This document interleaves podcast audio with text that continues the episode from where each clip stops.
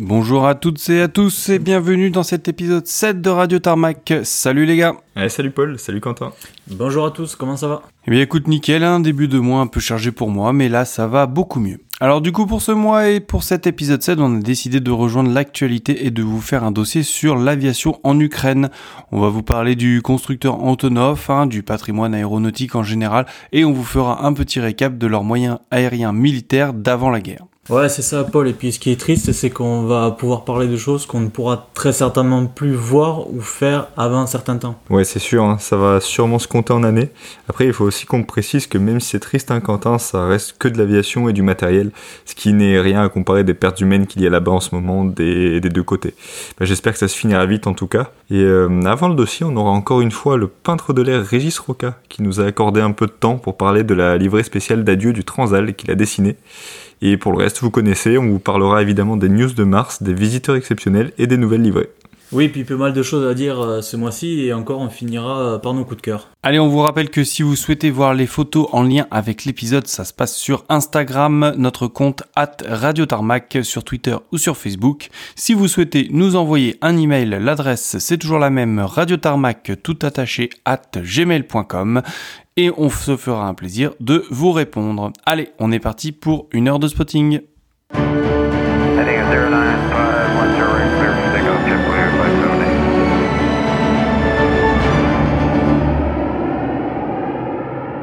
Bien allez, je commence avec du nouveau sur Toulouse, même si ça n'est pas pour tout de suite.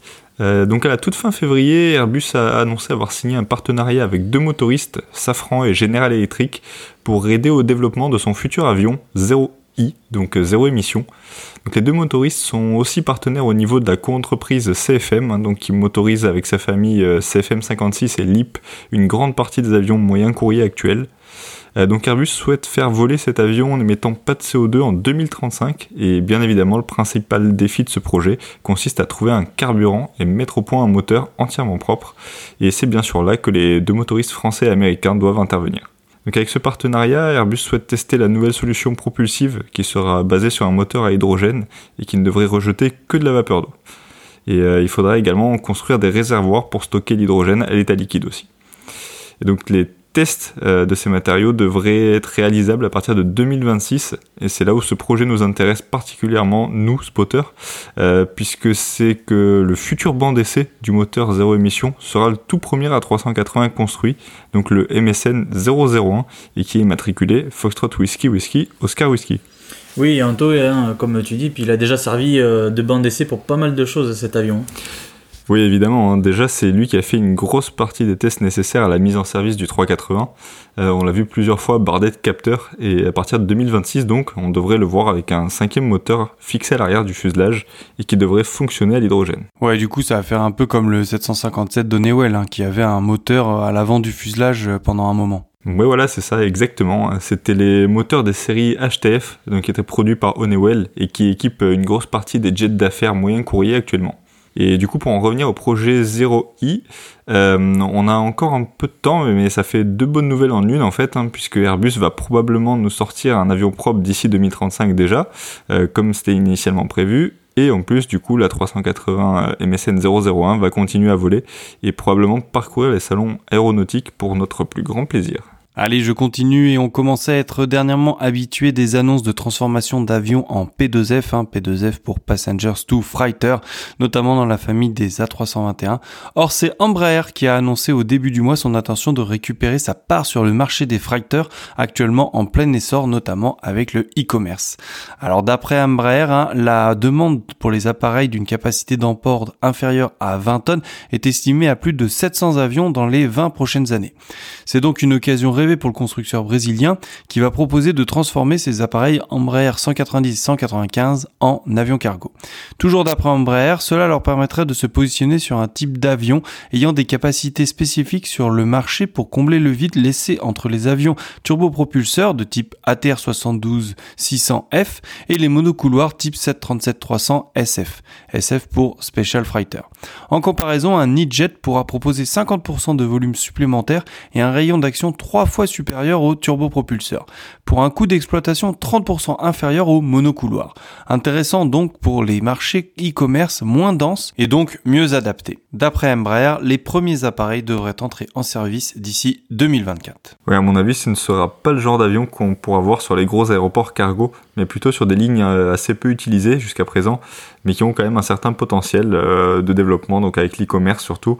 Il faudra suivre les premiers acheteurs du coup de ces appareils pour voir qui c'est. Alors, en ce qui me concerne, je vais partir en Italie. Donc, l'Italie qui a reçu son premier E550 Ace donc le 7 mars, qui est arrivé tout droit de Dallas aux États-Unis. Donc, euh, Ace ça veut dire quoi? Ça veut dire Airborne Intelligence, Surveillance, Reconnaissance and Electronic Warfare. Alors, concrètement, qu'est-ce que c'est? Eh bien, c'est un G550 qui a été modifié pour l'écoute et la guerre électronique. Alors, vous allez me dire, oui, mais l'Italie en a déjà. Eh bien, c'est à moitié vrai. L'Italie possède en effet bien deux G550 modifiés pour la guerre électronique, mais la variante est différente puisque leur dénomination est E550 CAU, donc pour Conformal Airborne Early Warning. Euh, donc la différence réside dans le type de mission et dans l'équipement de la bête, même si pour une fois il est assez, assez, facile de faire la différence entre les deux versions de l'avion, en tout cas pour le moment. Euh, oui, donc du coup Anto, tu veux pas dire comme les RC-135 américains, euh, où pour reconnaître les différentes versions, il faut compter le nombre d'antennes et leur position. Antennes hein, qui changent de place tous les 6 mois en plus. Ouais, voilà, c'est ça. Et en effet, du coup, le 550 Ace le MM 62329, donc qui est donc le nouvel arrivé, euh, ne possède pour l'instant pas d'équipement SIGINT, en tout cas pas visible de l'extérieur. Il est pour l'instant du coup en livrée grise classique, hein, Aeronautica Militare, avec le marquage 14-13 sous les vitres du cockpit, une cocarde italienne à l'arrière du fuselage, ainsi qu'un patch commémorant les 50 ans du 71e Gruppo sur la dérive. Alors comme je l'ai dit, ça c'est pour l'instant, hein, parce que selon le site The Aviationist, il devrait rester comme ceci pendant quelques temps avant d'acquérir ses antennes le long du fuselage et sur la pointe de queue, euh, à la différence qu'il ne devrait pas avoir de protubérance, on va dire, euh, carrée le long du fuselage. Et euh, extérieurement, la principale différence avec le CAEW, donc devrait se situer au niveau du nez de l'appareil avec l'apparition d'une grosse antenne en forme de tube allant du nez jusqu'au début de l'emplanture de l'aile. Donc si vous voulez en savoir plus sur l'équipement exact de l'avion et voir les différences entre les deux versions, bah, je vous conseille d'aller sur ce site, hein, donc The Aviationist, en tapant G550 Ace Vous pourrez aussi voir une comparaison extérieure entre les deux versions, donc CAEW et AISREW. Et donc l'Italie est passé commande pour euh, deux E550 Ace en 2020 euh, pour une valeur de 500 millions de dollars avec les systèmes embarqués et des systèmes de rechange. Ils seront euh, basés à Practica di Mare, donc qui est près de Rome, avec les deux avions CAEW qui ont eux été livrés fin 2016. Ok, bah merci Anto. Du coup, je prends la suite. Allez, donc euh, du coup, bah, grosse nouvelle pour les, pour les spotters et fans d'aviation de lutte anti-incendie, hein, parce qu'il devrait y avoir un Boeing 757 bombardier d'eau à l'horizon 2024. Après euh, donc le retrait et la vente nationale des 747 euh, euh, Global Supertanker il y a quelques mois, il ne reste que pour l'instant 3 Boeing convertis en bombardier d'eau dans le monde, qui sont donc 3 Boeing 737-300 opérés par Colson Aviation. Il existe cependant de nombreux avions de ligne convertis en bombardier d'eau comme des DC-10, des MD-80 ou des BAE 146, mais jamais de 757 n'avait été envisagé jusqu'à cette tâche. C'est début mars que Galactic Holding, une société basée aux États-Unis, a signé un contrat avec une société singapourienne, STN Engineering, pour qu'elle transforme un Boeing 757 passager en avion bombardier d'eau dans ses ateliers aux États-Unis. Alors le STN Engineering euh, ne part pas de zéro, hein, puisque cette société est déjà spécialisée dans la conversion d'avions passagers en avions cargo mais le travail à accomplir sera sûrement sensiblement différent. Il n'est pas précisé euh, quel type de réservoir sera utilisé, mais il est probable euh, qu'il soit euh, spécialement fabriqué pour ce 757. L'avion devrait entrer en service en 2024 et le cahier des charges impose qu'il puisse emporter 7000 gallons, soit environ 26 500 litres d'eau ou de retardant. Hein.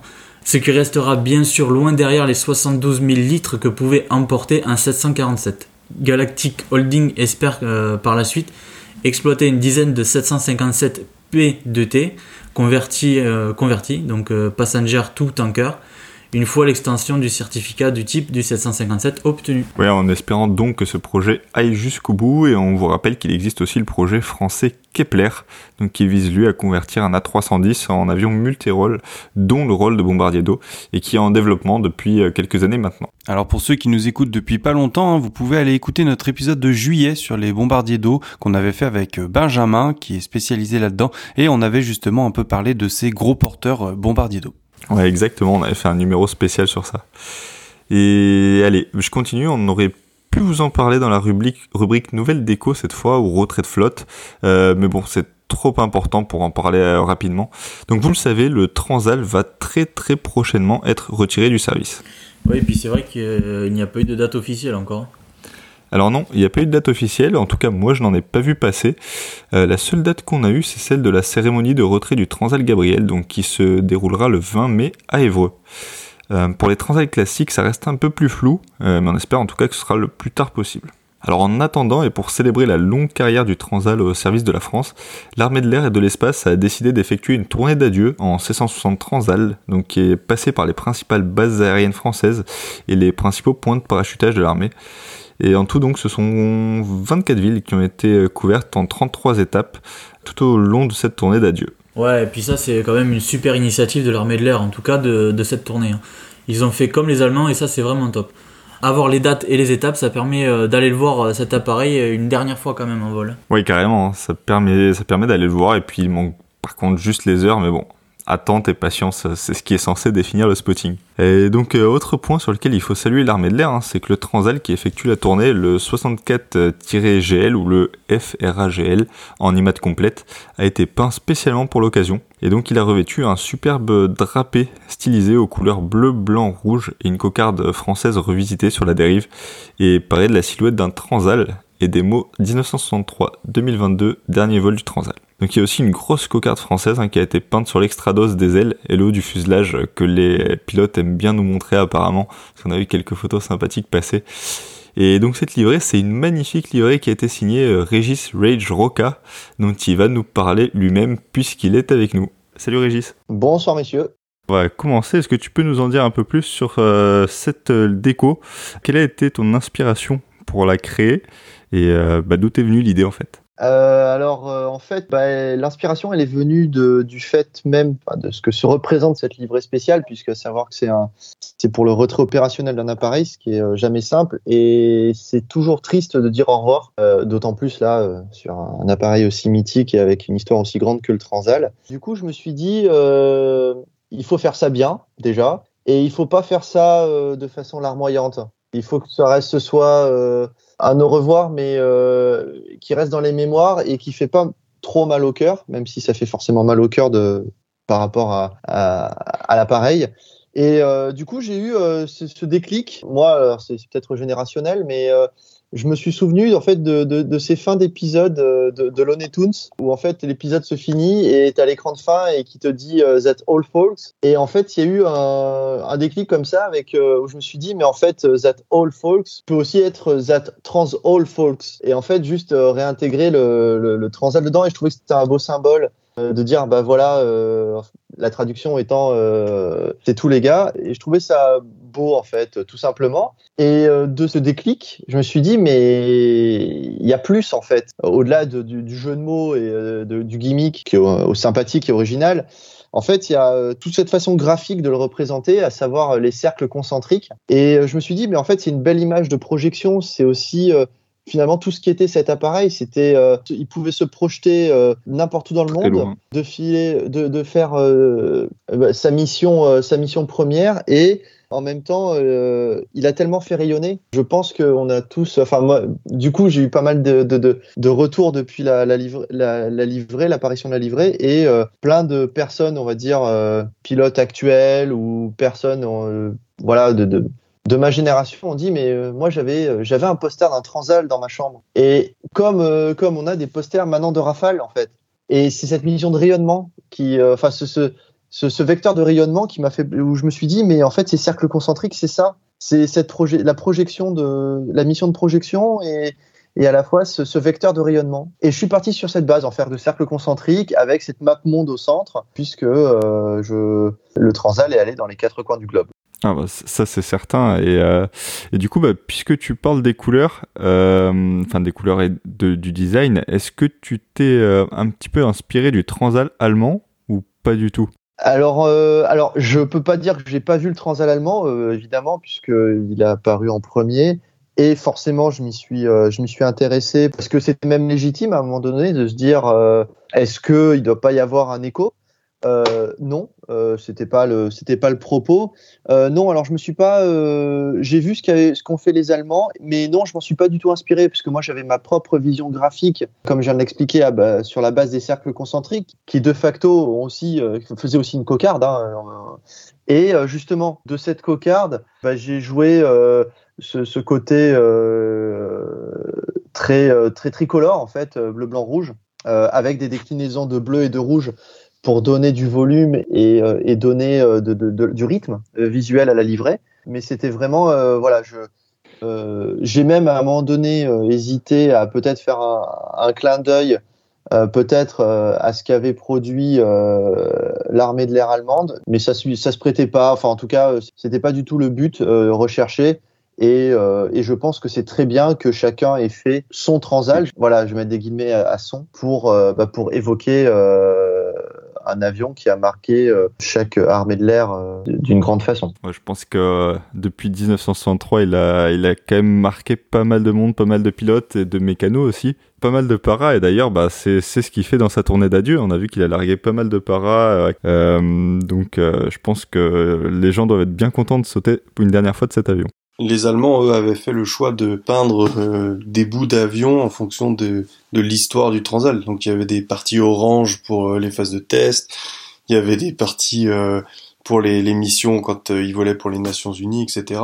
Donc c'était plutôt un patchwork des, des couleurs liées à différentes missions que un- une livrée, on va dire, euh, unie. C'est ça. Je, je pense que dès le début, en fait, je sais pas parce que j'étais pas dans le dossier, allem- enfin sur le dossier allemand, bien évidemment. Mais j'imagine que dès le début, en fait, la volonté était différente. Et je suis très content du, résultat euh, euh, obtenu euh, et de la confiance déjà que, m'ont accordé bah, toutes les, personnes, à la fois tous les strates de, décision, que ce soit en unité, en escadre, en état-major. je les remercie parce que cette vision et cette livrée, en fait, leur appartient. C'est leur appareil avant tout. Du coup, la question, c'est un peu tout le temps la même qu'on te pose à chaque fois qu'on t'interviewe, mais du coup, quand est-ce que tu as commencé à bosser dessus et depuis quand t'es au courant? Alors, euh, moi, j'ai commencé à travailler dessus à l'automne 21, Ah ouais, donc c'est pas si vieux. parce que pour la petite histoire, euh, le planning a, a été modifié, voilà. euh, et donc, du coup, en fait, au final, j'ai pas commencé euh, trop tôt ni trop tard. En tout cas, ça a collé à, euh, à ce qui a été euh, à ce qui a été la volonté par la suite de cette tournée et de cette de ces cérémonies qui vont arriver. Ok. Et euh, bah, euh, écoute, je vais te poser encore une question comme on t'avait posé pour le Mirage 2000. Est-ce qu'il y a des petites choses cachées sur cette livrée? Parce que moi, j'ai vu quelque chose. J'ai vu une photo de près de l'avion. Et euh, Il y a des choses, alors cachées, je, je, par des- j'essaye de ne rien cacher, que au moins les gens puissent euh, au moins en parler, le voir. Oui, il y a des choses qui sont peut-être plus fines euh, que d'autres. En l'occurrence, sur euh, l'avant de l'appareil, je ne sais pas si c'est visible. Alors, c'est pas fait pour être visible en vol, en tout cas, je l'ai pas imaginé comme ça. Mais au sol, c'est clairement visible. Euh, Il y a la liste de toutes les unités volantes et mécano qui ont euh, bah, qui ont mis en œuvre l'appareil. Donc, euh, ça se situe euh, euh, au niveau euh, vraiment sous la partie, euh, peut-être, euh, je crois, être la dernière euh, partie des fenêtres du cockpit, euh, à la verticale vers le bas. Il y a euh, toute cette liste d'accord. qui, qui est, qui est présente. Ça se trouve à, à- à gauche ou à droite, hein, selon de quel côté de l'appareil on est, euh, du petit logo armée de l'air. Qui est euh, sur le nez, il y a le petit logo armée de l'air. Et si on regarde, alors là, euh, par exemple, je- je- sur le net, hein, on trouve des photos sur le, Ouais, j'ai une photo devant moi et c'est vrai, c'est vrai qu'on le voit après. Bah, ça, ça se voit pas trop de loin, mais c'est. Voilà, mais le but, le but étant pas que ça se voie trop, enfin, euh, ça se voie de loin. C'est vraiment, euh, je l'ai imaginé vraiment pour que une personne, euh, bah, un ancien ou même une personne actuelle euh, d'unité puisse puisse venir et pointer du doigt en fait son unité et faire un selfie devant. C'est vraiment ça. C'est vraiment la réappropriation. Je pense que c'est fondamental. chaque personne puisse s'identifier, qui a eu de près ou de loin une histoire avec le, Transal, puisse venir et, montrer du doigt, peut-être même à, à, à, ses enfants ou à sa compagne ou, ou à ses parents, je sais pas, de dire bah tiens, regardez, moi j'étais là. J'ai vu aussi que tu l'avais signé la livrée. Effectivement, euh, effectivement, je suis pas le seul à avoir mon nom dessus parce que comme toujours, hein, et je le dirai jamais assez, si l'avion existe, euh, déjà c'est parce qu'il y a effectivement la confiance euh, des chefs et des personnes qui ont mis en œuvre le, le projet et grâce au savoir-faire, à l'abnégation, au temps et au talent bah, de, de l'équipe qui l'a mis en peinture. Ça a été euh, un chantier euh, long et énorme, hein, on peut s'en douter, hein, vu la surface. Et je les remercie et je les remercierai jamais assez pour toute euh, l'implication qu'ils ont mis là-dedans, humaine, euh, matérielle et temporelle. Puisque tu parles de ça, je sais pas si tu as vu, il y a une, euh, enfin, tu dois sûrement être au courant, il y a une vidéo qui est sortie sur la page Facebook Force aérienne où tu peux voir le making of de la de la peinture.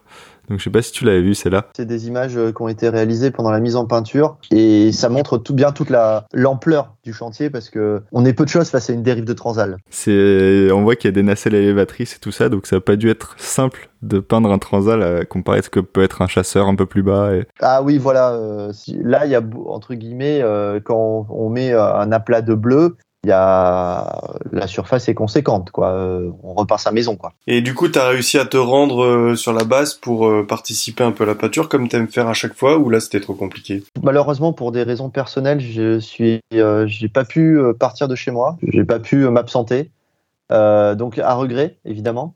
J'ai essayé hein, parce que l'amplitude de travail était assez monstrueuse donc j'avais des possibilités hein, ça a pas pris un jour mais malheureusement non. Par contre, euh, c'était euh, tous les jours jusqu'à pas d'heure, euh, des vidéos, des photos, en tout cas un suivi permanent, quotidien du chantier, même sur des choix de teintes, des choses vraiment ça a été voilà je, là aussi je remercie l'équipe sur place parce que j'ai j'ai fait partie de l'équipe c'est-à-dire même à un moment donné sur un fichier, euh, je me suis euh, relevé un soir euh, pour aller leur envoyer en direct depuis chez moi un fichier qu'il fallait ajuster. Quoi. Et du coup, est-ce que tu sais si la livrée et l'avion vont être préservés ou si malheureusement ça partira à, la casse? Alors étonnamment, je, il y a une heure, j'aurais pas pu répondre. En lisant la presse, j'ai eu des, des informations, semble-t-il. Alors, puisque je n'ai pas d'informations moi personnellement, mais dans la presse, il se dit que euh, l'avion euh, pourrait être conservé et euh, aller au musée de Toulouse. Donc voilà, c'est ce que j'ai lu dans la presse, mais je ne peux ni l'affirmer, ni, ni le confirmer, ni l'infirmer. Ça me ferait plaisir, bien évidemment, mais j'en sais pas plus. Bon, il y a déjà le musée de Montélimar qui vient d'annoncer aussi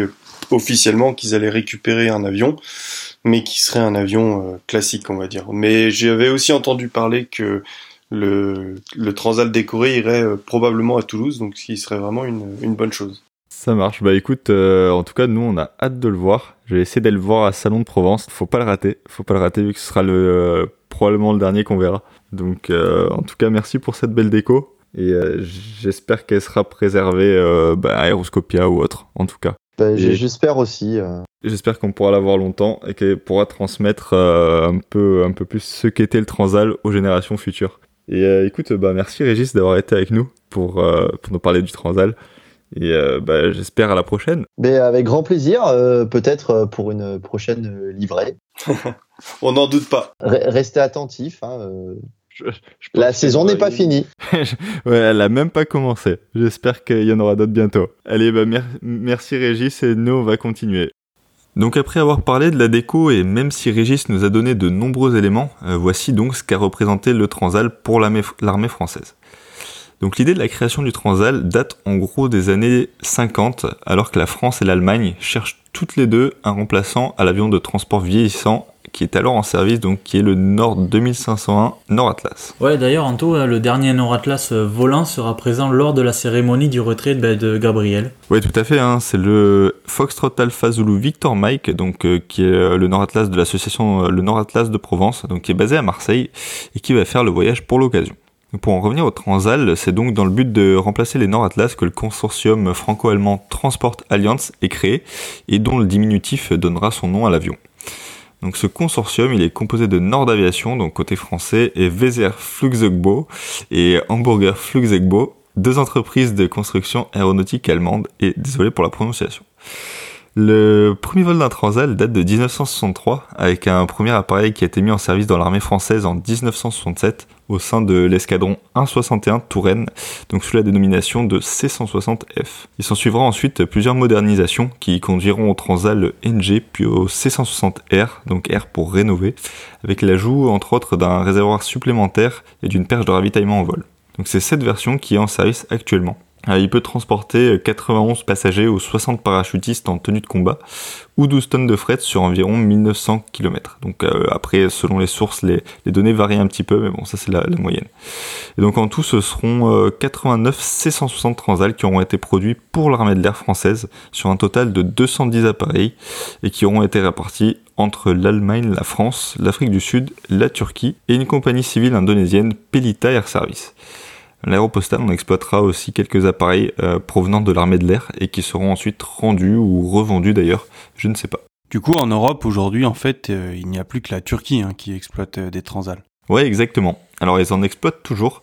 Ils seront donc les derniers, mais on ne sait pas exactement combien d'appareils restent actifs chez eux. Et la France a également modifié spécifiquement certains transals, donc deux en version Gabriel, qui est un transal aux capacités de guerre électronique, donc, et quatre autres en C160H, donc qui est une version moins connue, qui s'appelle le Astarté, donc avion, station, relais des transmissions exceptionnelles, donc qui était un avion de transmission aéromaritime et qui fut retiré du service en 2001. Donc le Transat dans l'armée de l'air, ça a été l'avion à tout faire. Donc transport de fret, parachutage, évacuation sanitaire, euh, posé sur des terrains sommaires aussi. Il a été engagé pour la première fois en 1978 pour un parachutage sur la ville de Kolwezi dans l'ex-république du Zaïre. Donc le Transal, lui, sera ensuite euh, opéré principalement en Afrique, depuis les bases avancées de l'armée au Mali ou au Tchad par exemple. Et bien sûr, il possède d'excellentes capacités de décollage ou atterrissage court, hein. donc on peut admirer sur de nombreuses vidéos de l'armée de l'air qui lui rendent un bel hommage. Et bah, le retrait initial du Transal il était prévu en 2005. Il y a donc 17 ans maintenant, mais grâce ou à cause, hein, c'est selon des déboires de son successeur principal, donc l'Airbus A400M, sa carrière aura été un petit peu prolongée. Donc aujourd'hui, l'armée de l'air et de l'espace compte 18 A400M, 3 C130H, 9 C130H-30, 2 C130J-30, 2 KC130J et 27 CASA, toutes versions confondues. Donc ce qui va permettre le retrait du C160 Transal. Et c'est donc cette année, en 2022, après 55 ans de service, qu'il devrait effectuer donc ses derniers vols sur la cocarde tricolore et prendre une retraite qu'il aura amplement mérité. Allez, merci les gars pour toutes ces news. On va passer un peu sur euh, le planning des meetings. Alors on en parlait le mois dernier hein, dans notre dossier sur la Suisse. Eh bien les dates de l'exercice Axalp de 2022 sont tombées. Ce sera les 19 et 20 octobre prochains. On a aussi la date du Spotter Day du NTM 2022, hein, le NATO Tiger Meet 2022 qui aura lieu en Grèce. Et le Spotter Day aura donc lieu le 13 mai. Donc surveillez bien les réseaux pour ne pas rater les ouvertures des inscriptions. Pour finir euh, sur les Spotter Day, les inscriptions pour le meeting de l'air de Cognac ont été ouvertes avec plusieurs packages et prix. Il faudra débourser 60 euros pour faire les arrivées du vendredi, puis 30 euros par jour pour le samedi et le dimanche et 30 euros pour faire les départs du lundi. Bref, un week-end à 150 euros si vous souhaitez faire l'intégralité des jours en spotter. Sachant qu'aucun programme n'a pour l'instant été communiqué, ça fait une loterie à 150 euros, donc j'espère que on ne sera pas perdant. Ouais, c'est vrai Paul que débourser euh, une telle somme sans connaître ben, ne serait-ce qu'un seul invité, c'est pas top top. Hein. J'espère que le plateau sera euh, dévoilé rapidement, euh, sinon ça risque de partir en drame. Effectivement, ça peut vite être le drama. Allez, les forces aériennes belges ont révélé les calendriers de démonstration de l'A109 Solo Display, du NH90 Display et bien sûr du F16 Solo Display.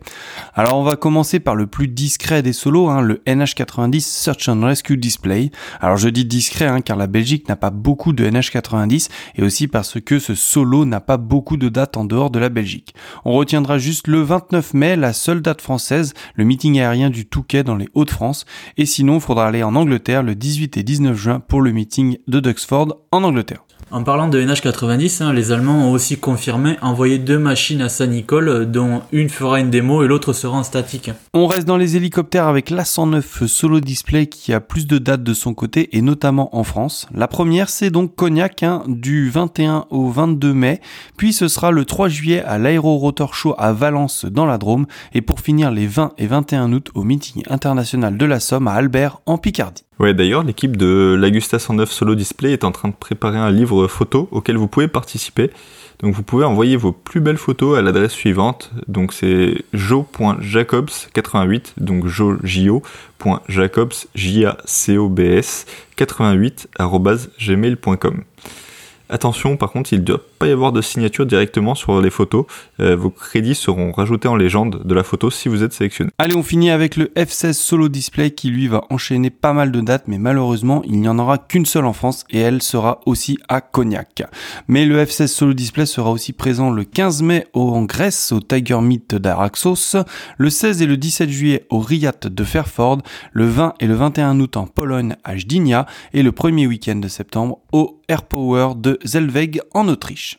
Ouais, Zellweg a un gros gros meeting européen qui risque de réunir beaucoup beaucoup de monde cette année, donc c'est une date euh, importante pour moi. Exactement, hein, l'Autriche, très grosse date à venir. Évidemment, vous pourrez retrouver tout ce beau monde au gros meeting belge de Saint-Nicole les 10 et 11 septembre.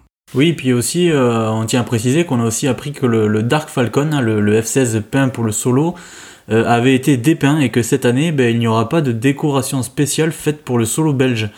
Euh, donc euh, la démo se fera à bord du F-16 immatriculé FA-87 qui porte la livrée commémorative du 75e anniversaire de la force aérienne belge qui sera ben, l'avion de démonstration du coup.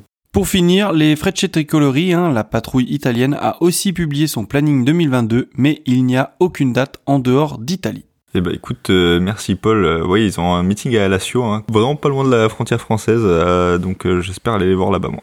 Et bah du coup, je vais commencer la rubrique des retraits de flotte. Euh, et on part à la Réunion avec Air Austral qui a confirmé qu'elle avait terminé l'exploitation de son dernier ATR 72, donc le Foxtrot Oscar Mike Romeo Uniform, qui est par ailleurs arrivé à Dinard pour maintenance avant de repartir vers son nouvel opérateur qui est la Loganair.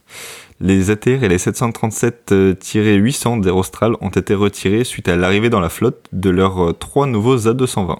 Donc on revient en Europe, en Pologne précisément, avec la fin du SAP 340 chez SkyTaxi, donc la compagnie euh, basée à Wrocław, euh, ne possède donc plus que ces deux 767 200 fretteurs, donc elle exploite sur des vols cargo réguliers et charter à travers le monde. Oui, puis si je me trompe pas, euh, l'un des deux est aux couleurs DHL. Hein. Oui, c'est ça, quand on en a déjà parlé ici, c'est le SP-MRE. Donc pour en revenir au SAP 340, SkyTaxi en exploitait un seul, le SP MRB depuis 2005, et on pouvait le voir assez régulièrement un peu partout en France euh, d'ailleurs. Donc on part maintenant en Grèce avec la fin des 757 chez Olympus Airways, donc la compagnie qui avait introduit euh, deux 757-200 PCF dans sa flotte fin 2019 et début 2020 a déjà décidé de les retirer. Il s'agissait du SX-AMJ et du SX-APX qui devait permettre à Olympus, qui est une compagnie charter grecque, de se lancer sur le marché du cargo, ce qui aura donc malheureusement été sans succès avec les 757 du moins puisqu'après avoir euh, annoncé le retrait des 757, la compagnie a aussi annoncé restructurer ses opérations autour d'une flotte de 737-800 passagers et fretteurs. Oui, hein, c'est assez étonnant puisque pour l'instant, ils n'exploitent que 2 à 321 passagers. Ouais, c'est ça, hein, donc à suivre. Pour l'instant, d'après leur site internet, ils n'exploitent que les SX ABQ et SX ACP, donc qui a d'ailleurs, lui, toujours gardé une partie de la livrée de son ancien exploitant qui était Monarch Airlines. Et pour en revenir au 757, inutile d'essayer de les voir au sol en Europe. Le SX AMJ est parti à l'automne aux États-Unis à Phoenix pour être stocké, et le second est lui aussi stocké depuis le début de l'année en Nouvelle-Zélande. Là, ça fait encore un peu plus loin. Et on passe à un autre retrait du coup de ce mois de mars, hein, malheureusement encore. Il s'agit du dernier Piaggio P166 des Guardia di Finanza, donc les douanes italiennes. Euh, donc le Piaggio P166, on, vous en avait déjà parlé il y a quelques mois. Il s'agit d'un avion euh, turbo-propulseur, LOT et avec euh, hélice propulsive. Un peu comme euh, le Piaggio 180 quoi. Ouais, hein, c'est le même constructeur de toute façon, Paul, et on peut facilement deviner avec ce design que le Piaggio 180 est le digne successeur du Piaggio 166. Et donc le Piaggio 166, il l'a volé pour la première fois en novembre 1957. Initialement, il visait le marché de l'aviation d'affaires aux USA, mais il y a rencontré euh, assez peu de succès en fait. Et à contrario, il a connu une belle carrière en Italie, donc puisque le gouvernement a acheté au total 81 avions qui ont été répartis entre l'armée de l'air, les gardes-côtes et les douanes, avec les premiers exemplaires livrés en 91 et les derniers des 12 avions qui ont été reçus en 1995. Il n'y avait plus que les douanes qui en utilisaient et qui en utilisaient seulement 8 exemplaires sur les 12 qui avaient été acquis initialement, comme avion de liaison, mais aussi et surtout comme avion de surveillance des eaux territoriales italiennes, et plus particulièrement, euh, ils étaient spécialisés dans la lutte contre le trafic de drogue et la contrebande en Méditerranée. Cette mission a depuis été reprise par leurs 4 nouveaux ATR 42 MP, ainsi que par les deux P72B, qui sont euh, eux basés sur la TR72 et qui sont arrivés euh, il y a quelques mois maintenant. Et donc pour revenir sur ce dernier vol, il s'est passé sur la base de Practica di Mare, euh, près de Rome, avec euh, l'avion GF-06, donc qui est matriculé Mike Mike 62264. Il a pour l'occasion été doté d'une petite livrée spéciale euh, vraiment discrète. Et donc heureusement, il reste encore un Piaggio 166 en état de vol, le Ifeni India Foxtrot Echo Novembre India, donc qui est basé à Terni, dans le centre de l'Italie. Pour finir sur les retraits, on vous prévient en avance pour que vous puissiez en profiter cet été euh, Hop retirera ses CRJ 1000 à la fin de la saison été 2022. Donc voilà, c'est pas une grosse news.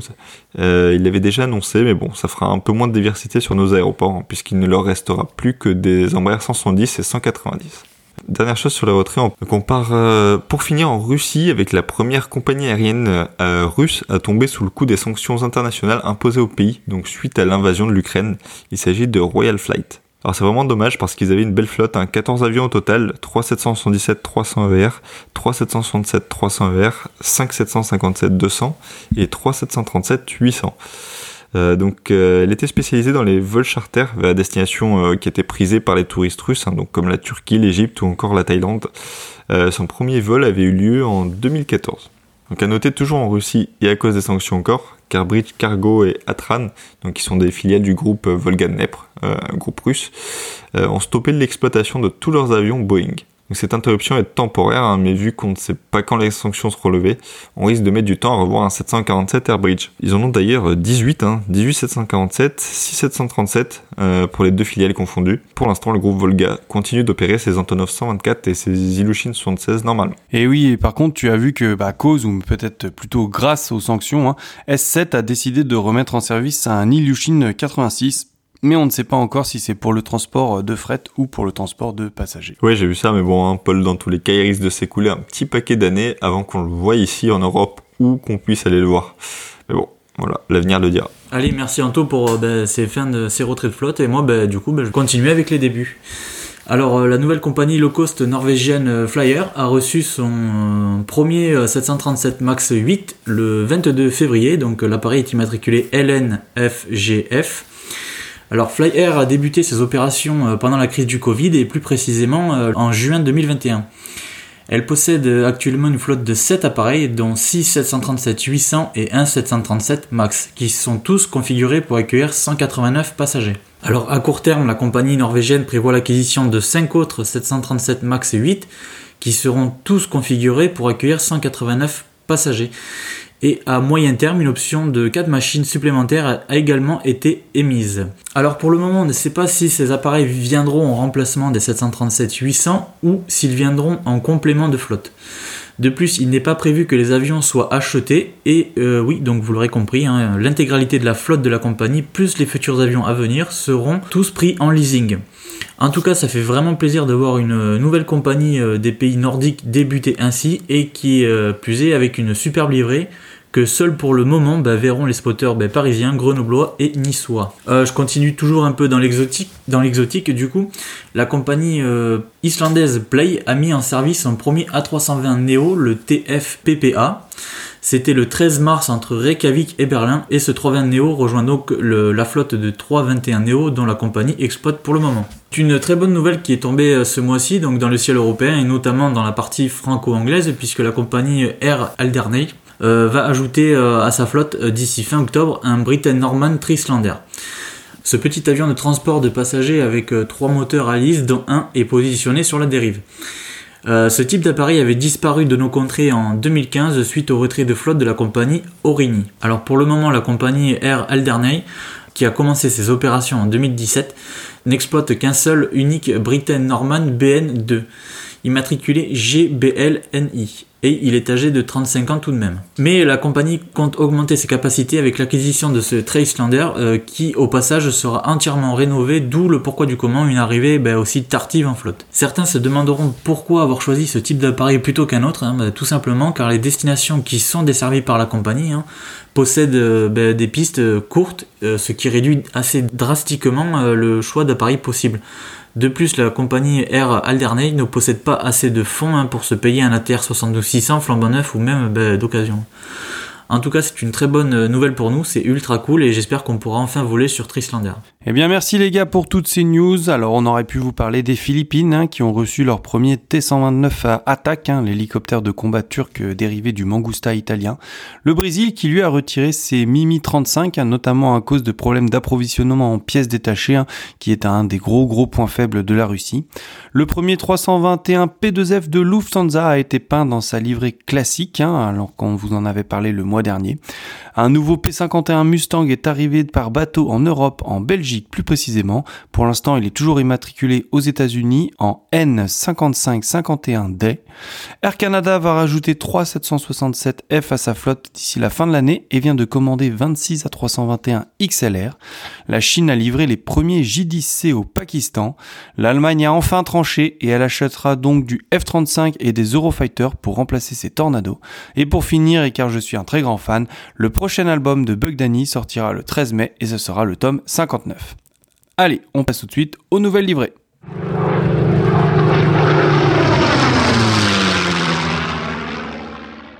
Alors du coup c'est moi qui commence ces nouvelles livrées avec l'armée irlandaise qui nous gratifie d'une livrée Heritage sur un de ses 4 PC-12, l'avion immatriculé 280. On les voit de temps en temps en France pour des vols d'entraînement principalement, donc on vous en parle pour que vous puissiez ouvrir l'œil.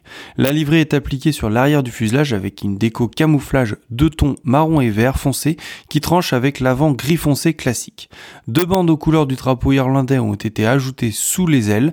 La démarcation entre les deux décos est un genre de fermeture éclair et je trouve ça assez sobre mais plutôt sympa. Le camouflage est fait selon celui qui était appliqué aux avions de l'armée irlandaise de la Seconde Guerre mondiale à l'époque où l'armée possédait une aviation de chasse. Ouais, bah merci Paul. Du coup, je vais prendre la suite. Hein. Ça fait déjà euh, plusieurs épisodes que l'on vous parle de la compagnie euh, Qatar Airways pour diverses raisons. Mais euh, lors de l'épisode précédent, on avait abordé la nouvelle livrée Retrojet hein, du 777 A7 BAC qui était sorti des ateliers de peinture de Satis à Toulouse. Aujourd'hui, c'est donc un nouveau Retrojet qui est sorti de peinture, mais cette fois-ci, la livrée est beaucoup plus discrète, hein, puisqu'elle est presque passée inaperçue. En effet, euh, le 777 A7 BOC, qui a été peint avec la livrée Qatar du début des années 2000. Alors on va pas s'enflammer, hein, l'avion est entièrement blanc il a juste les titres et le logo Qatar qui ont été modifiés et après recherche, ben, c'est bien une ancienne police d'écriture de Qatar. Bon, soyons honnêtes maintenant, hein, euh, c'est sans doute la plus moche euh, des rétrojets hein, euh, que l'on aura la chance de voir. Hein. Donc affaire à assurer hein, si Qatar continue dans sa lancée des rétrojets, car plusieurs 777 doivent être peints. Et donc pour moi, on part en Italie, donc avec une nouvelle compagnie sur laquelle on a encore très peu d'informations, mais qui possède déjà un premier avion portant sa livrée. Donc c'est un des 6737-800 que la compagnie donc Aero Italia devrait recevoir. donc d'après Francesco Gaetano, donc qui est le fondateur de la compagnie, euh, sans plus de précision encore sur les destinations qui seront desservies. Donc l'avion est immatriculé à Malte en 9H série et il appartient à un loueur donc qui est Macquarie Air Finance et qui sera donc probablement loué à Aero Italia. Donc la chose encore plus intéressante, c'est que cet avion a été photographié pour la première fois à Montpellier, euh, où il a été euh, sûrement peint en une livrée donc qui reflète bien les couleurs de l'Italie, contrairement à celle d'Ita. Ouais, c'est vrai en tout. je trouve que ça fait plus italien que la déco euh, d'ITA. Ça rappelle vraiment à l'Italia, je trouve. Et du coup, puisque tu parles de Montpellier, hein, ils ont eu aussi en peinture un nouvel A320 pour une compagnie que je ne connaissais pas. Pelita Air. Son loueur c'était VP CKM si ça t'intéresse. Ouais, écoute, c'est indonésien apparemment, on en a parlé tout à l'heure, ils ont exploité des transals aussi. Et euh, ben, la déco est sympa en tout cas. Pour en revenir à Aero Italia, euh, l'appareil arbore donc un liseré vert, blanc et rouge allant du nez à la dérive. Euh, le nom d'Aero Italia a été peint en vert à l'avant du fuselage et un A stylisé donc qui englobe toute la dérive. je trouve ça simple et efficace et bah, j'ai hâte d'en apprendre plus sur cette compagnie et j'espère pouvoir les voir. Autre nouvelle livrée en Europe, donc c'est pour une nouvelle compagnie roumaine euh, qui s'appelle Daner, enfin nouvelle, pas vraiment, puisque la compagnie existait déjà sous le nom de Just Us Air. Euh, donc elle exploitait un unique A319, le YR IURS. Donc le 12 mars, une photo de son nouvel avion est apparue sur Jet Photo, donc un A320 de 2005 qui a appartenu à la désormais défunte Orange to Fly, et il est immatriculé YR DSE. Donc la photo a été prise à Craiova en Roumanie par Bogdan C et on peut voir la nouvelle identité visuelle de la compagnie donc qui est un puma stylisé à l'arrière de l'empennage et euh, sur les moteurs et qui est aux couleurs de la Roumanie, bleu, jaune et rouge. D'ailleurs, c'est peut-être un dragon, je sais pas, je sais pas trop ce que c'est, c'est peut-être un puma ou un dragon. Donc le haut de la dérive reprend les mêmes couleurs aussi. Hein. donc euh, à l'avant du fuselage, il y a le nom de Dan, donc dans une police d'écriture bleue assez jolie, ainsi que daner.hero, donc qui ne mène pour l'instant à aucun site internet lorsqu'on le lorsqu'on recherche. Donc la compagnie devrait prochainement recevoir ses deux premiers A320 et un A330, donc sans plus de précision là encore sur la destination. Pour finir, à noter deux petits changements de livret donc, qui sont dus au conflit en Ukraine et aux sanctions internationales envers la Russie. Il s'agit premièrement des deux 747-400 fretteurs de Skygate donc, qui ont changé d'identité visuelle. Donc les titres Skygate se sont transformés en Silkway West et euh, ils sont immatriculés maintenant en 4K BCI et 4K BCH au lieu de VP. Skygate, hein, qui était une compagnie cargo russe qui était basée à Moscou, et euh, donc à voir si Skygate a complètement fait faillite ou si elle a juste conclu un partenariat avec Silkway, donc qui est une compagnie euh, d'Azerbaïdjan pour pouvoir continuer à opérer. Euh, deuxième petit changement, ça concerne le Tupolev 204 d'Aviastar, donc dont on vous avait déjà parlé il y a deux épisodes. Et comme on l'avait dit, il faut profiter des avions à l'instant T, puisque bah, malheureusement donc ça s'est une nouvelle fois vérifié. le Tupolev 204 100 donc le RA64024, donc a été vu à Harbin en Chine le 15 mars, toujours en vol, mais il a manifestement perdu sa titre DHL donc sur le fuselage, ce qui fait suite là encore aux sanctions internationales envers la Russie et au désengagement de DHL du marché russe. Merci les gars pour ces nouvelles livrées. On va passer maintenant aux visiteurs exotiques. Allez, je commence euh, ce mois-ci euh, avec euh, Lille. Euh, où le 5 mars, euh, on a eu le départ de l'ATR 72 MM62 311 qui faisait partie de la mission Frontex et qui restait stationné plusieurs mois bah, du coup sur l'aéroport. Euh, sur Orly, toujours le 5 mars, les spotters parisiens ont eu la visite du 747 A4O OMN qui appartient au gouvernement d'Oman. L'appareil ne restera que deux heures sur place. Toujours sur Orly, le 17 mars, il y a eu aussi un A320 Neo du gouvernement sénégalais qui s'est posé, c'était le 6V-SEN. Direction Charles de Gaulle euh, le 4 mars, où ce fut je crois une première pour la plateforme euh, qui s'est vu accueillir un des Dash 8 Q400 de la sécurité civile. L'appareil immatriculé FZBMC est donc euh, venu rendre visite aux Parisiens suite à l'activation de la protection civile européenne par la Pologne. Appareil pas courant aussi le 25 mars avec la venue du euh, B-308F, donc c'était un Airbus A330-300 de la compagnie Sichuan Airlines en provenance de Chengdu en Chine. Euh, direction maintenant le Bourget euh, où le 8 mars c'était un C-32 de l'US Air Force, le 98-0002 est arrivé de Tallinn en Estonie avec à son bord le secrétaire d'État américain qui a été précédé par un C-40B de l'US Air Force également c'était le 01-0015. Euh, le 10 mars, c'est une visite qui est restée assez discrète, hein, mais qui a eu son importance étant donné qu'elle était assez rare, et je veux bien entendu parler du King Air de la sécurité civile immatriculé FZBFK. Euh, visite le même jour également de la 319 de République bulgare, le LZ AOB, euh, accompagné d'un C27J lituanien, c'était le 07. Le 12 mars, on peut noter également la visite d'un Falcon 7X de l'armée euh, de l'air grecque, hein, le numéro 273, ainsi que le A7-MAX, le Falcon du gouvernement du Qatar. Le 14 mars, c'était le CNMBH, donc le 747-8 du gouvernement marocain, qui est reparti au Maroc. Le 17 mars, c'était le M-Star, hein, le très beau et maintenant un des derniers 727 privés volants qui est arrivé de Londres Stansted au Bourget et il repartira le 19 sur Istanbul et il fera une autre rotation Istanbul-Le Bourget, Stansted, le 24 et 25 mars. Posé sur le Bourget également euh, aussi, c'était le 23 mars, euh, l'A340-300 du Qatar, le A7AAH. Euh, direction maintenant Orléans où le 7 mars il y a eu le passage d'un Antonov 30 roumain, donc c'était le 1104, qui est d'ailleurs dédié aux missions Open Sky dont on vous a déjà parlé. Il est arrivé de Roumanie avant de repartir une heure plus tard pour le Portugal. Euh, direction l'ouest maintenant avec euh, Brest où euh, il y a eu un petit déroutement d'un 787 Air France le 11 mars dernier, donc suite à une odeur de fumée en cabine alors qu'il avait déjà bien entamé sa traversée de l'Atlantique.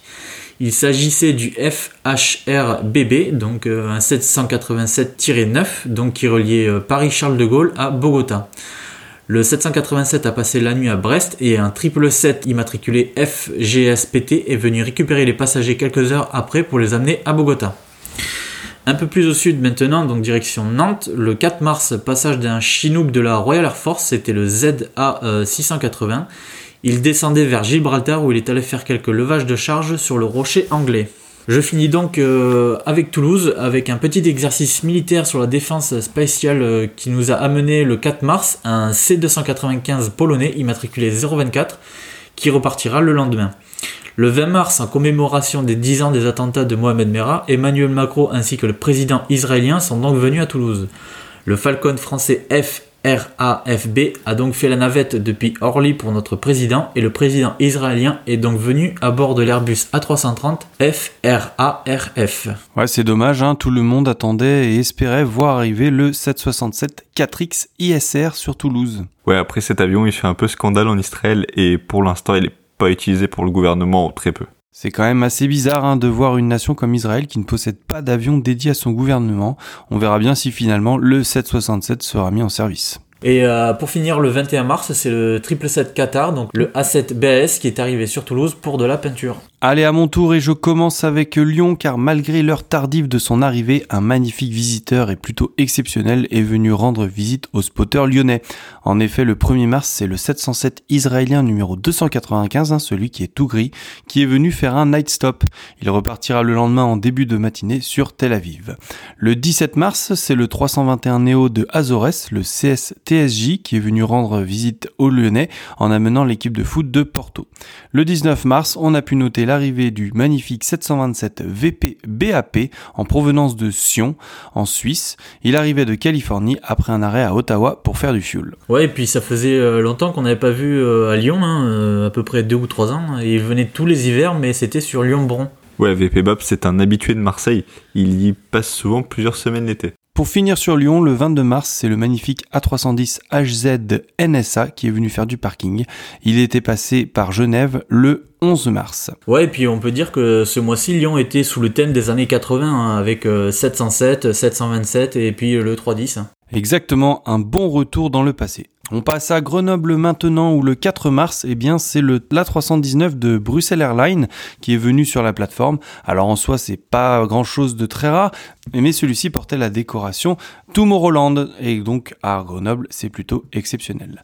On bascule sur l'aérodrome du Versou maintenant, hein, l'autre plateforme grenobloise qui, comme à son habitude, reçoit du rare. Et cette fois, c'est le 9 mars, le Dauphin 2, le SA365N de son vrai nom, immatriculé FZ AGC et appartenant à la DGA EV, donc la Direction Générale de l'Armement des Essais en Vol, donc qui est venu sur le Verso. Une machine très très rare qui sort très rarement de chez elle.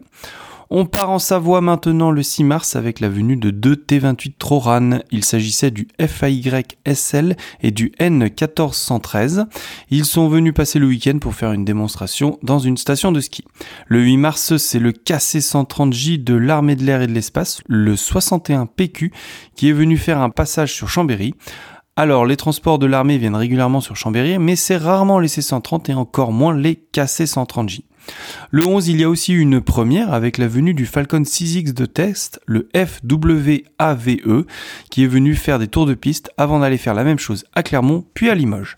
Pour finir sur Chambéry, le 20 mars, c'est le Bronco de Montélimar, le FAZKM, qui est venu passer le week-end. On part sur Valence le 6 mars maintenant, puisque c'est le Bell 429 HB ZOP qui est venu faire un fuel stop. La machine est aux couleurs du SAMU d'Andorre et était en route justement vers Andorre. On passe à balle maintenant avec l'arrivée le 4 mars de l'A340-500 A7 HHH du Qatar. Il venait pour de la maintenance. Deux jours plus tard, c'est un autre avion de Qatar, le 330 A7 HJJ, qui est arrivé lui sur Basel. Le 9 mars, ce sont les deux Antonov 12 de la compagnie ukrainienne Kavok qui sont venus pour de l'humanitaire. Il s'agissait du URCNN et du URCEZ. On a aussi eu le départ le 21 mars du beau MD87 privé P4 AUA qui est reparti vers Dubaï. On passe à Genève maintenant puisque tout le mois de mars, l'ATR de Zimex HB ALN, celui qui possède une petite croix rouge en sticker, ça fait des allers-retours entre Genève et la Roumanie pour le compte de la croix rouge justement pour amener du fret humanitaire. Le 6 mars, on a eu l'arrivée de l'A340 du Qatar, le A7 HHK. Il fera plusieurs passages tout au long du mois de mars. Et pour finir, Saudi qui a changé un de ses vols en A321 pour un 777. Et donc le 13 mars, c'est le 777 HZ AK28 qui est celui qui porte la magnifique livrée rétro qui est venu faire un aller-retour sur Genève. Il reviendra le week-end suivant où il passera la nuit avant de repartir. On part en Belgique maintenant le 4 mars avec l'arrivée de l'A330 de la CAA, la compagnie africaine d'aviation. C'est le 9S ASJ qui est arrivé aux petites lueurs du matin pour un remplacement moteur et il arrivait de Kinshasa. À la fin du mois et suite à la guerre en Ukraine, une nouvelle réunion de l'OTAN a eu lieu à Bruxelles. Alors on va pas vous refaire la liste intégrale des avions gouvernementaux européens car en ce moment on les voit un peu partout. Néanmoins, on peut noter quand même la venue du Premier ministre canadien Justin Trudeau le 23 mars. Il est arrivé avec le CC-150 Polaris immatriculé 15003. Il y a aussi eu Air Force One qui est venu amener Joe Biden ainsi que les deux 777 de la JASDF des Japonais qui est venu venu amener une partie du gouvernement japonais. Allez, bah écoute, euh, moi je retourne en France et je pars sur Bordeaux le 2 mars avec un Twin Otter immatriculé euh, N615R, donc qui est arrivé de Doncaster en Grande-Bretagne pour un refueling avant de repartir sur Palma de Majorque le jour même. Ensuite, le 6 mars, c'est un EH101 Merlin de la Royal Navy, le ZH826, qui est venu faire un stop. Il continuera ensuite sur Toulon. Le 8 mars, c'est un CRJ 200 des Nations Unies, donc tout blanc avec les marquages UN, qui matriculé euh, CFWWU, qui est venu faire un stop à Bordeaux. Le 13 mars, il y a eu un KC-30 Voyager, donc le ZZ-336 de la Royal Air Force, celui qui sert au transport du gouvernement anglais, qui est blanc avec euh, l'Union Jack sur la dérive. Il est arrivé de Copenhague et il est reparti dans la foulée. Le week-end suivant, il y a eu un autre euh, avion anglais, c'est un C-130, le ZH-889, donc il est venu le 20 mars exactement. On passe sur Marseille ensuite, avec le début du mois, le 2 mars, un beach UC-12W Huron euh, des Marines américains, qui est arrivé de Lisbonne et reparti sur Naples le lendemain. C'était le 16 8208. 5 mars ensuite, euh, là aussi un A330 MRTT de la Royal Air Force qui est venu s'entraîner. Euh, il est arrivé de Hanovre et il est reparti sur Bryce Norton. C'était le ZZ 333. Ensuite, le 16 mars, plusieurs petites choses intéressantes sur Marseille. Euh, premièrement, un C17 en un C17 Qatar en livrée gris classique, le A7 Mao qui est arrivé de Beyrouth. Oui, et puis le même jour, Anto, tu as aussi un C17 des Émirats Arabes Unis ben, à Istres qui est arrivé du coup. Ouais, euh, c'est exactement, il y en a eu un, mais après c'est compliqué de voir les mouvements sur Istres. Mais là, il était sur Flight Radar, donc c'était le 12-29. Euh, celui du Qatar, lui, est reparti le 18. Donc, euh, seconde surprise sur Marseille, le 16 mars, c'est un A340 de Highfly Malta qui est arrivé depuis Beja au Portugal. C'était le 9HTQY. Il est reparti le 18 sur Phoenix.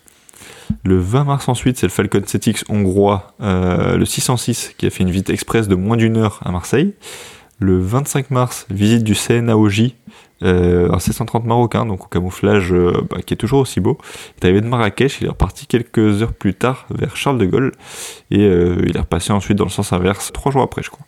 Ensuite on part sur Toulon, avec deux belles choses pour eux ce mois-ci. Donc c'est premièrement le H101 de la marine britannique dont on a parlé tout à l'heure, le ZH826 et euh, la seconde belle chose, c'est un A400M de l'armée allemande, le 5037, qui sera resté au sol euh, une heure environ et qui repartira sur Wandsdorf.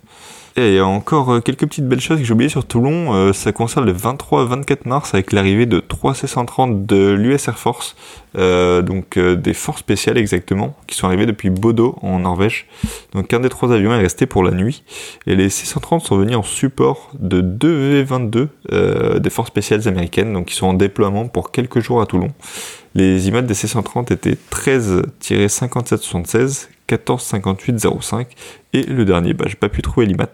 Il est arrivé, reparti de nuit et il était sur aucun des sites euh, de suivi. À noter aussi le 23 la venue d'un NH90 de la marine hollandaise, donc le N102, qui repartira le 24 mars. Ensuite, on part sur Nice avec le 5 mars, une petite rotation rapide du HZ AS99, donc qui est le seul A318 de la Saudia, donc qui est arrivé de Jeddah et est reparti sur le Caire. Rotation un peu plus longue pour le FH Buzz, un A321 néo de la compagnie, donc qui est venu amener l'équipe de foot du Paris Saint-Germain. Euh, le 7 mars, il y a eu un A319 de l'armée allemande, donc on, avait dit qu'on n'en parlait plus, mais bon, celui-ci, il a fait un night stop sur Nice, et c'est une des premières fois qu'il vient à Nice. Euh, donc c'était le 15-01.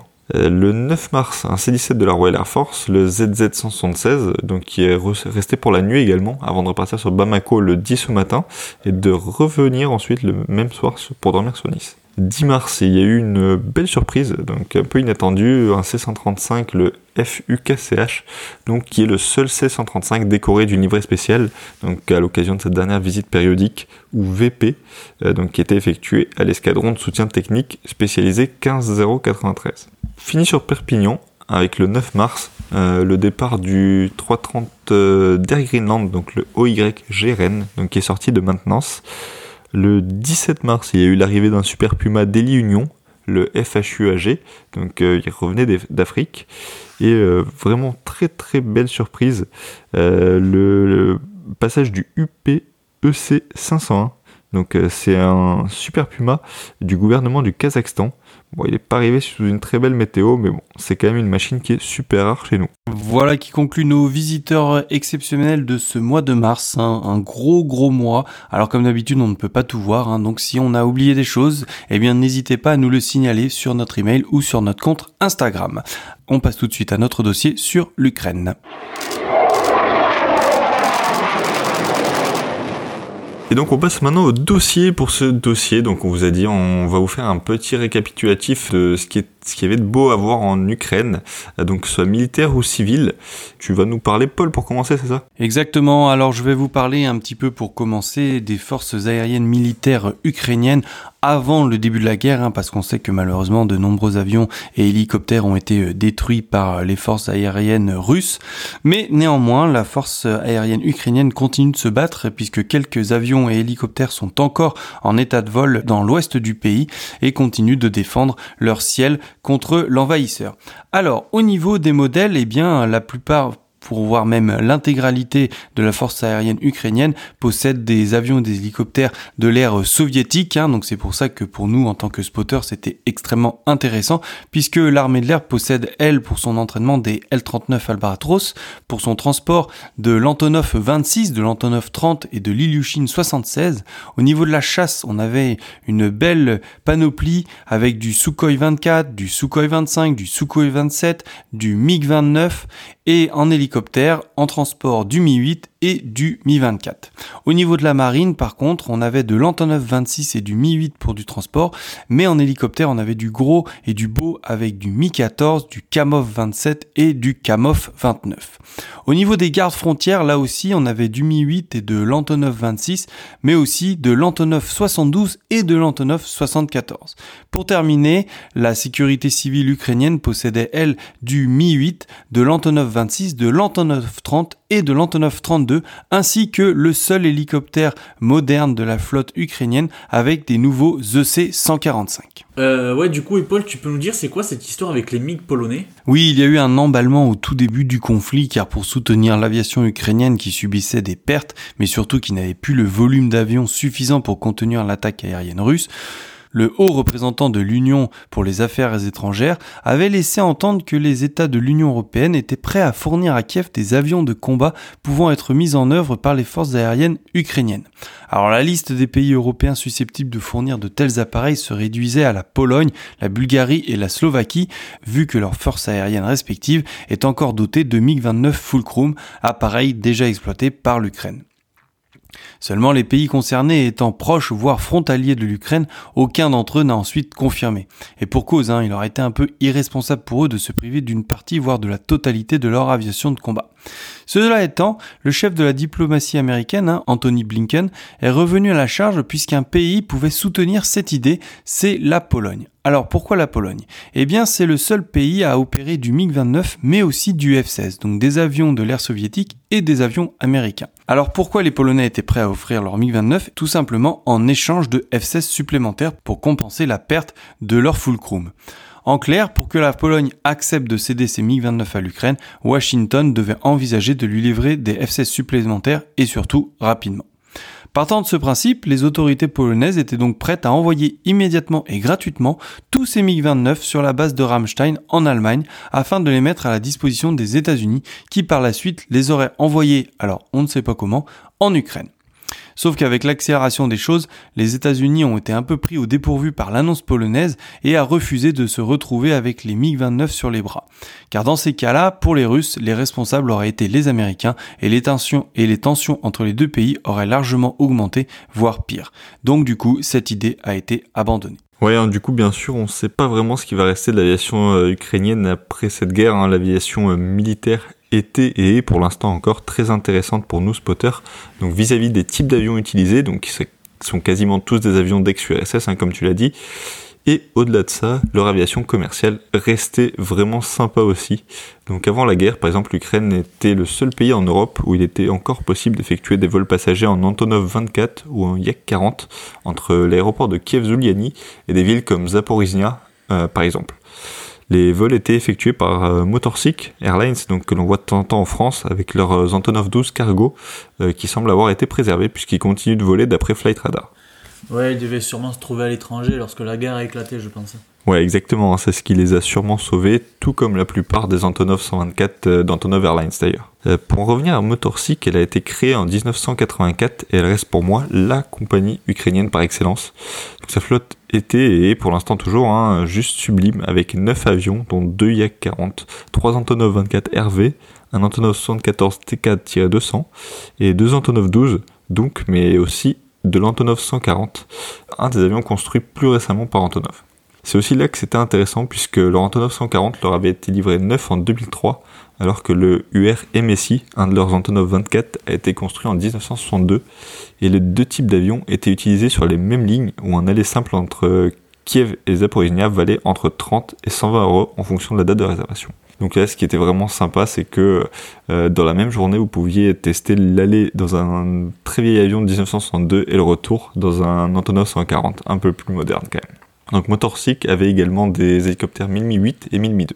Et euh, bah, ils étaient pas bêtes. Hein. Euh, la compagnie avait en tout cas bien compris l'intérêt que les passionnés d'aéronautique portaient à leurs avions, puisqu'il était possible de participer via un tour opérateur ukrainien à des aviation tours, euh, c'est-à-dire à un voyage organisé, organisé spécialement pour les passionnés d'aviation, où il était possible de voler à bord de tous les types d'avions de la compagnie en deux ou trois jours et d'accéder au tarmac de plusieurs aéroports, dont celui de leur base de Zapo, euh, pour faire des photos de leurs avions. Oui, Anto, sur le même principe, il était possible de visiter euh, l'usine Antonov ainsi que leur centre de maintenance à Gostomel. Donc euh, si tu étais chanceux, euh, ben, tu pouvais voir euh, l'Antonov 225, l'Antonov 22 et tous les autres trucs cool comme l'Antonov 74 qui, lui aurait été aussi également détruit. Ouais, exactement. Il y a là-bas une vraie passion pour l'aéronautique et une vraie fierté de montrer ces avions. Donc tu pouvais aussi visiter la zone de production des Antonov, hein, plus récents, et voir leur simulateur aussi, ou encore la cellule du second AN225 qui n'avait jamais été terminée. Donc l'Ukraine était aussi vraiment très très intéressante pour ces musées qui, étaient, qui sont dédiés à l'aviation. Euh, bon, quand je dis musée, c'est pas forcément euh, les musées à l'américaine. Hein. Je veux dire par là qu'ils étaient tous à ciel ouvert quasiment. Euh, donc des conditions de préservation pas forcément top, mais avec un sacré paquet de choses intéressantes à voir. Le musée le plus intéressant pour moi était et celui de d'Oleg Antonov, donc qui est situé au sud de Kiev, donc sur l'aéroport de Kiev-Zuliani. Ouais, j'espère que ces avions seront préservés en tout cas. Je ne vois pas trop l'intérêt de bombarder des avions qui sont dans des musées. Malheureusement, on voit que la précision russe au niveau des bombardements est assez euh, approximative, donc c'est pas impossible qu'une bombe ou un missile soit tombé au milieu du musée, ce qui serait vraiment vraiment dommage parce que vraiment il y a de très très belles pièces. Ouais, en plus hein, l'aéroport de Kiev-Zuliani il sert euh, malheureusement, on va dire, de centre de maintenance à l'armée ukrainienne, donc pour ces Antonov 26 et 30, ce qui pourrait en faire une cible privilégiée un peu pour l'artillerie russe ou pour les bombardements. Donc pour en revenir au musée lui-même, il est situé à l'est du terrain et il comporte une collection euh, énorme d'avions, euh, avions de chasse, avions de transport, civils, militaires, ainsi qu'une belle collection d'hélicoptères. Donc l'entrée coûtait 3 euros et donnait accès à quasiment 100 appareils de tous les constructeurs soviétiques, puis russes ou ukrainiens. Il y a par exemple le premier Ilushin 86 expérimental, le second prototype de l'Ilushin 18, le premier Tupolev 104 de production, un Tupolev 134 de pré-série, un Tupolev 22 expérimental, un Tupolev 142 pour euh, passer à Antonov, il y a aussi un Antonov 71, donc qui était tout simplement un avion AWACS de conception soviétique et dérivé de l'Antonov 72. Euh, il y a seulement trois exemplaires qui ont été produits et je suis quasiment sûr que celui-ci est le seul à être exposé. Pour finir, il y a aussi un Yak 38 qui est le seul avion à décollage vertical soviétique euh, qui a été embarqué sur un porte-avions. Euh, pour les fans d'hélico, euh, il y a aussi euh, du 1000 4 du 1000 6 du 1000 14 et du 1000 26. Et bref, si vous voulez pleurer un petit peu et que vous aimez tout ce qui est soviétique, je vous encourage à aller faire un tour sur le site du musée en tapant Oleg Antonov Museum Kiev sur Google. Tous leurs avions ils sont référencés. Mais bon, je vous préviens, ça risque de vous faire un petit pincement au cœur. Euh, l'autre attrait de ce musée réside aussi dans le fait qu'il y a une petite zone euh, spotter avec une butte de terre en fait qui permet de faire des photos d'avions qui atterrissaient ou décollaient de cet aéroport et qui était, on le rappelle, la principale destination de la compagnie Motorsic dont on a parlé plus haut et donc une base de maintenance des Antonov 24, 26, 30 et 32. Les photos qui sortaient étaient bien sûr magnifiques et c'était le seul lieu où le spotting était euh, vraiment toléré sur cet aéroport en étant sûr de ne pas avoir de problème. Euh, en sortant de Kiev, les autres musées intéressants en Ukraine sont ceux de Krivoy Rog, euh, qui est proche de Dnipro, où on peut voir le seul Tupolev 114 en dehors de Russie, par exemple. Euh, le musée de l'aviation stratégique et à long rayon d'action de Poltava, qui est situé à mi-chemin entre Kiev et Kharkiv. il regroupe de nombreux avions qui sont assez rares, hein, comme le Tupolev 16, un Tupolev 22 CD, donc la première version du Tupolev 22, avec les réacteurs sur l'arrière du fuselage. Euh, un peu comme un CRG en fait. Hein. Il y a aussi un TU-95 que tout le monde connaît, hein, le célèbre avion hélice contre-rotative, et surtout un TU-160 Blackjack, donc qui serait le seul au monde visible dans un musée. Un dernier musée intéressant, mais aux chances de survie très faibles pour lui, euh, vu qu'on sait déjà que cet aéroport a été fortement bombardé. Il s'agit du musée de Kharkiv, qui n'est pas vraiment un musée, puisqu'il y avait aussi une chaîne d'assemblage et de maintenance pour Antonov 74 et Antonov 140 peut voir dans ce musée par exemple un Tupolev 124 et un Tupolev 134, un Yak 18 et surtout un Tupolev 104 euh, qui servait un peu à la manière de la 310 euh, d'R0G d'entraîneur au vol en impesanteur. Et euh, bah, c'est un avion dans lequel Yuri Gagarin se serait entraîné avant son premier vol dans l'espace. Euh, voilà, il existe bien sûr de nombreux autres avions exposés un peu partout en Ukraine hein, vis-à-vis de leur passé euh, lié au bloc soviétique, mais vous avez l'essentiel. Toute honnêteté, j'ai eu plusieurs fois le cœur serré en pensant à tout ce qu'on pouvait perdre et en me demandant également bah, pourquoi j'y étais pas allé jusqu'à présent. Ouais, bah merci, hein, merci Anto. Du coup, euh, je vais prendre la, suite et fin de ce, dossier. Donc, on va parler bah, d'Antonov maintenant. Donc cette société euh, qui a été créée sous l'ancien régime de l'URSS le 31 mai 1946 à Novosibirsk par Oleg Konstantinovich Antonov. Oleg est récemment euh, diplômé de l'université de Leningrad. Hein, euh, commence, il commença sa carrière en 1930 dans, dans un bureau d'études consacré à la construction de planeurs jusqu'en 1938. De 1938 à 1946, euh, Oleg Antonov se consacra euh, avec un partenariat avec l'entreprise Yakolev pour la conception et la construction de planeurs euh, lourds. donc c'était des planeurs type transport de fret et ou de troupes. On peut notamment noter les planeurs FR-8 renommés plus tard Antonov A7. ces appareils qui pouvaient emporter jusqu'à 6 hommes plus un pilote et qui ont été fabriqués à plus de 400 exemplaires jusqu'en 1942. Alors malheureusement, d'après mes recherches, hein, je n'ai pas réussi à trouver de musée où il est possible de voir un exemplaire de ce type de planeur. Hein. La plupart du temps, euh, ils servaient d'avions de ravitaillement nocturne et ils étaient euh, ben, quasiment tous détruits volontairement par leurs pilotes une fois posés notamment lors du conflit en Biélorussie en 1943. D'ailleurs, les Antonov 7 euh, étaient tractés par des bombardiers Ilyushin DB3 qui pouvaient en tracter deux en même temps en plus de leur emport de bombes, ce qui en faisait ben, une arme assez redoutable, hein, honnêtement. Nous arrivons donc en 1946 euh, et, c'est à cette époque-là qu'un décret euh, du Conseil des ministres de l'Union soviétique euh, décide de créer la société Antonov sous le nom de OKB numéro 153. Alors OKB ce sont simplement les abréviations russes du Bureau d'études expérimentales et le numéro 153 est quant à lui un numéro donné par l'État. Ce même conseil décide également de nommer Oleg Antonov à la tête de l'OKB 153 qui jusqu'en 1953 sera basé à Novosibirsk et d'où sortiront de ces usines le célèbre Antonov 2. En 53, le bureau et les usines déménagent à Kiev et trois ans plus tard, en 1956, le premier vol de l'Antonov AN8 fut lieu. Durant les années qui suivent, et notamment dans la fin des années 60, début des années 70, Antonov est prié de se pencher sur un avion de transport lourd. C'est ainsi qu'en 1971, la conception de l'Antonov AN-124 débuta et effectua son premier vol en 1982. Deux ans plus tard, on est donc en 1984, Oleg Antonov euh, décède et l'entreprise Antonov sera donc repris par Piotr Balabouyev. Peu de temps après son arrivée à la direction, il se voit confier le projet d'un avion encore plus gros, encore plus lourd, capable de transporter des charges jusqu'à 250 tonnes et avec une masse euh, maximum au décollage de 650 tonnes. Et oui, vous l'aurez donc compris, il s'agit ni plus ni moins que de l'Antonov AN-225 qui réalisera son premier vol à Kiev le 21 décembre 1988, soit trois ans après le début de sa conception. Cet appareil fut créé euh, dans un premier temps afin de pouvoir transporter les deux pièces essentielles du programme spatial soviétique. C'était donc le lanceur Energia complet ou la navette Buran. Et c'est d'ailleurs avec cette dernière qu'il fut présenté au Salon du Bourget en 1989. Si on reste dans le domaine euh, de l'aviation pure et donc euh, en écartant euh, l'hydravion Hughes H4 Hercule, hein, l'Antonov 225 fut le plus gros avion du monde avec une envergure de 88 mètres et une longueur de 84 mètres pour une hauteur de 18 mètres.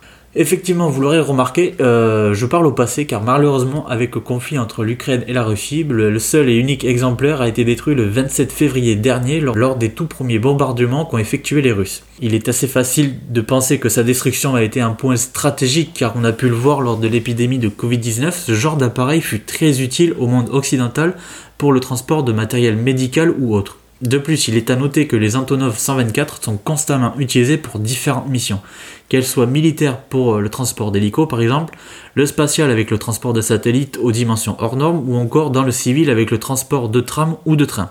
Aujourd'hui, le monde de l'aviation est malheureusement en deuil pour la disparition de ce beau morceau de métal et maintenant, c'est l'Airbus A380 qui reprend désormais le flambeau du plus gros avion du monde encore en exploitation. Merci les gars. Alors voilà, c'était un petit dossier sur l'Ukraine. Hein. L'idée était de bah, vous montrer ce qu'on avait perdu et ce qu'on aura du mal à revoir. J'espère que les dommages seront limités, que cette guerre va se terminer très rapidement et qu'on va pouvoir reprofiter des trésors ukrainiens. Allez, pour finir, vous commencez à connaître, on va passer à nos coups de cœur.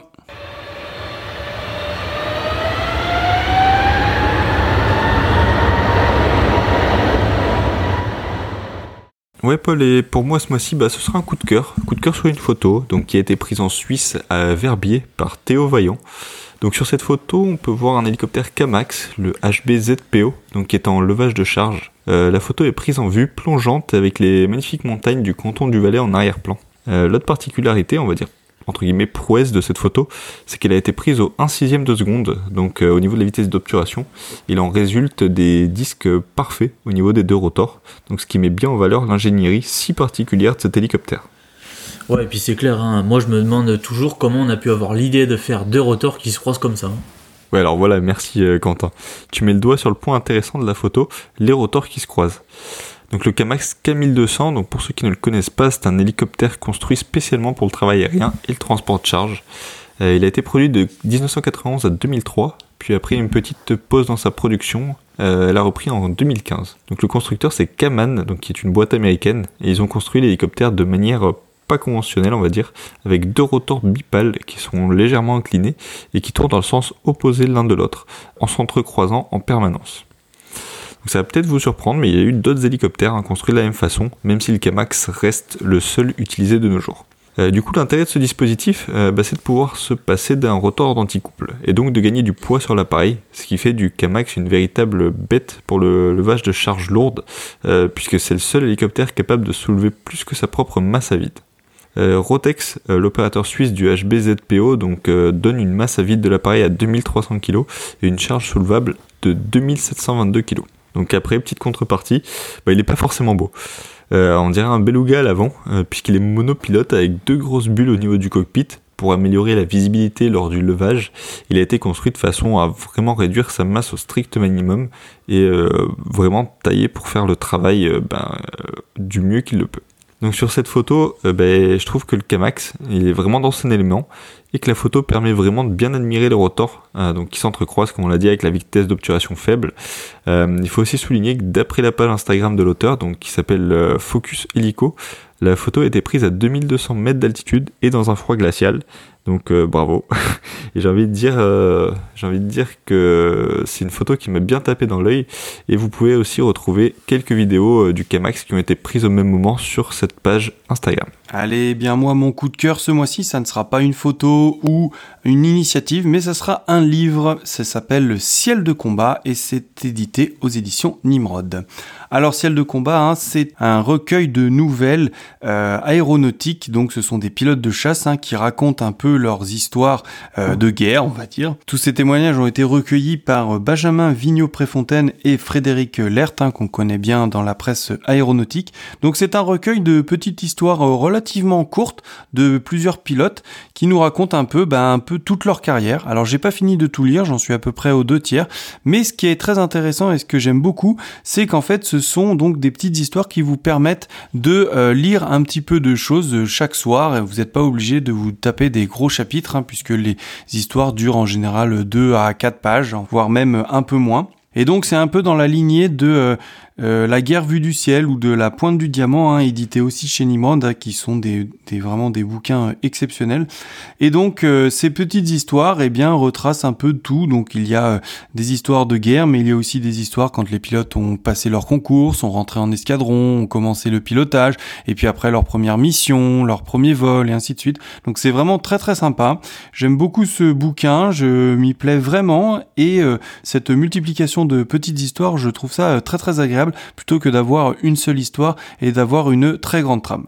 Bref, je vous conseille donc ce bouquin, donc c'est édité aux éditions Nimrod, hein. c'est disponible à la Fnac par exemple ou bien sûr sur internet, sur Amazon, et ça vous fera euh, passer quelques soirées super sympas avant de vous coucher. Allez, je vais terminer euh, cette rubrique euh, coup de cœur du coup, donc ce mois-ci, ben, on va commencer avec une petite devinette. Alors, qui peut me dire ce que le B52 a joué dans le développement des DC-10, 747, A300 et C5 Galaxy Euh... Ils n'ont pas grand-chose en commun tout ce que je peux te dire.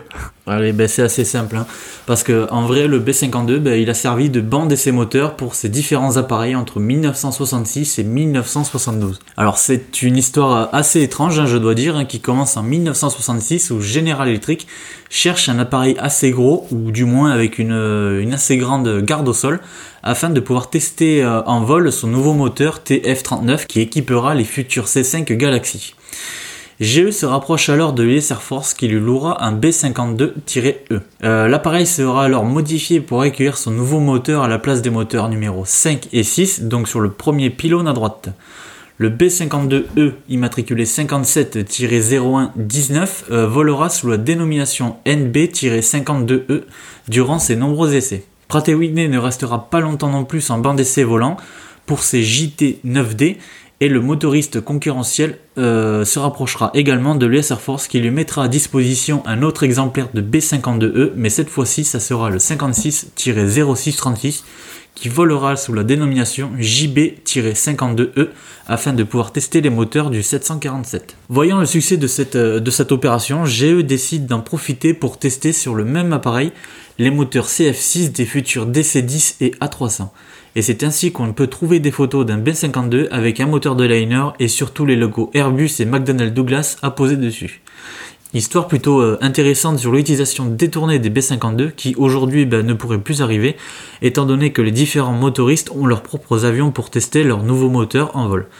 Mon coup de cœur sera complété par quelques photos historiques que l'on vous partagera sur nos réseaux sociaux, bien entendu. Voilà, c'est fini pour cet épisode 16. Merci de nous avoir écoutés. Comme d'habitude, on se retrouve sur les réseaux Instagram, Twitter, Facebook. N'hésitez pas à nous envoyer vos remarques ou vos photos et on vous souhaite un bon mois. On se retrouve à la fin du mois d'avril. Merci à tous, au mois prochain. Ciao.